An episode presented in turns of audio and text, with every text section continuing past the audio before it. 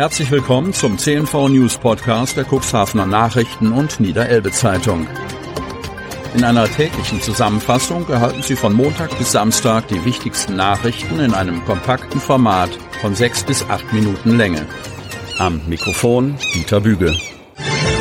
Freitag, 7. Juli 2023. Junger Cuxhavener brennt für seinen Sport und erlebt nun ganz besondere Momente von Jan Unruh. Erst seit fünf Jahren spielt Jonas Richard Volleyball. Seitdem lässt ihn der Sport nicht mehr los. Er ist Spieler, Trainer, Schiedsrichter und Funktionär. Und das alles mit 18 Jahren. Nun durfte er in Berlin ganz besondere Sportmomente erleben. Es vergeht kein Tag, an dem Jonas Richard nichts mit Volleyball zu tun hat. Der 18-Jährige spielt, trainiert und bestückt den vereinseigenen Instagram-Kanal des BC Cuxhaven. Jonas Richard behauptet selbst von sich, dass er Volleyball verrückt ist. Damit ist er in der Familie nicht alleine. Meine ganze Familie ist Volleyball verrückt, ergänzt der 18-jährige Schüler. Auch seine Mutter und sein Vater lieben diese Sportart. Durch seinen Vater Hauke ist Jonas auch erst zum Volleyball gekommen. Vor fünf Jahren hat er den Sport mal ausprobiert, seitdem lässt dieser ihn nicht mehr los. Anfangs hat er nebenbei noch Fußball gespielt. Das ist seit einiger Zeit vorbei.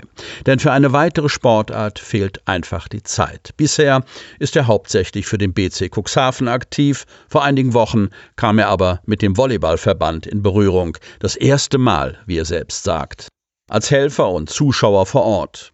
Er hat sich als Teil des Junior-Teams an einem vielfältigen Sport- und Bildungsprogramm der deutschen Volleyballjugend, kurz DVJ, einfach auf einen Instagram-Beitrag beworben und er wurde auserwählt. Mit fünf weiteren jungen Leuten bekam er die einzigartige Gelegenheit, bei den Special Olympics World Games dabei zu sein. Er hat den außerordentlichen Leistungen der gehandicapten Sportlerinnen und Sportler zugeschaut, aber auch unterstützt. Die Special Olympics haben mir einfach die Augen geöffnet, sagte er im Nachgang, immer noch spürbar beeindruckt. Die Wettkämpfe vor Ort hätten ihm deutlich gezeigt, dass die Leute richtig was können. Mit dem ganzen Thema Inklusion und Behindertensport ist Richard zuvor kaum in Berührung gekommen. Auch von den Special Olympics hat er vor seiner Bewerbung nichts gehört. Seine Erfahrungen möchte er nun aber nicht mehr missen. Es war mega interessant, sagt er wenige Tage danach. Sturmtief Poli fegt über das Kuxland, zwei Feuerwehrleute verletzt. Kreis Cuxhaven. Am Mittwoch fegte das Sturmtief durch die Region. Der Sturm entwurzelte Bäume und sorgte für Chaos im Verkehr. Die Feuerwehren und der Deutsche Wetterdienst ziehen Bilanz. Insgesamt elf Einsätze wurden in Verbindung mit dem Sturm von der Berufsfeuerwehr zusammen mit den Freiwilligen Feuerwehren am Mittwoch abgearbeitet, berichtet André Dominguez Sternberg von der Berufsfeuerwehr Cuxhaven.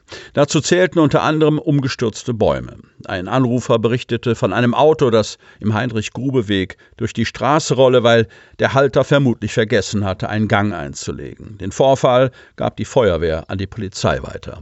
Am Autobahnzubringer in Cuxhaven wurde eine Ampel vom Wind abgerissen. Die Ampel hing nur noch an einem Kabel und musste von uns entfernt werden. Außerdem ist ein großer Baum neben dem Krematorium in Brockeswalde umgestürzt, resümiert der Einsatzleiter. Aufgrund der Warnung vor dem Unwetter verstärkte die Berufsfeuerwehr am Mittwoch provisorisch die Leitstelle und stockte die Zahl der Kräfte von zwei auf drei auf. So war gewährleistet, dass alle Notrufe zeitnah abgearbeitet werden können.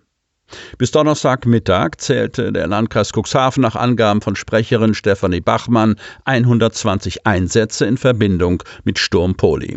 Auch im restlichen Cuxland habe es sich überwiegend um Baumschäden gehandelt. Bei den Einsätzen seien zwei Kameraden der Freiwilligen Feuerwehren verletzt worden. Beide Kameraden konnten bereits wieder aus dem Krankenhaus entlassen werden, teilte Bachmann mit. Noch am Mittwochabend nahmen die Mitarbeiter der Kreisstraßenmeisterei die Aufräumarbeiten auf. Bäume werden aufgearbeitet, Holz und Busch abgefahren. Die Radwege und die Fahrbahn werden abgefegt. Streckenwarte führen Baumkontrollen durch. Wir haben zusätzlich einen Hubsteiger angemietet, um Windbruch aus den Bäumen zu entfernen, so Bachmann. Drei Menschen entkommen dem Tod beim Wattlaufen. Salenburg.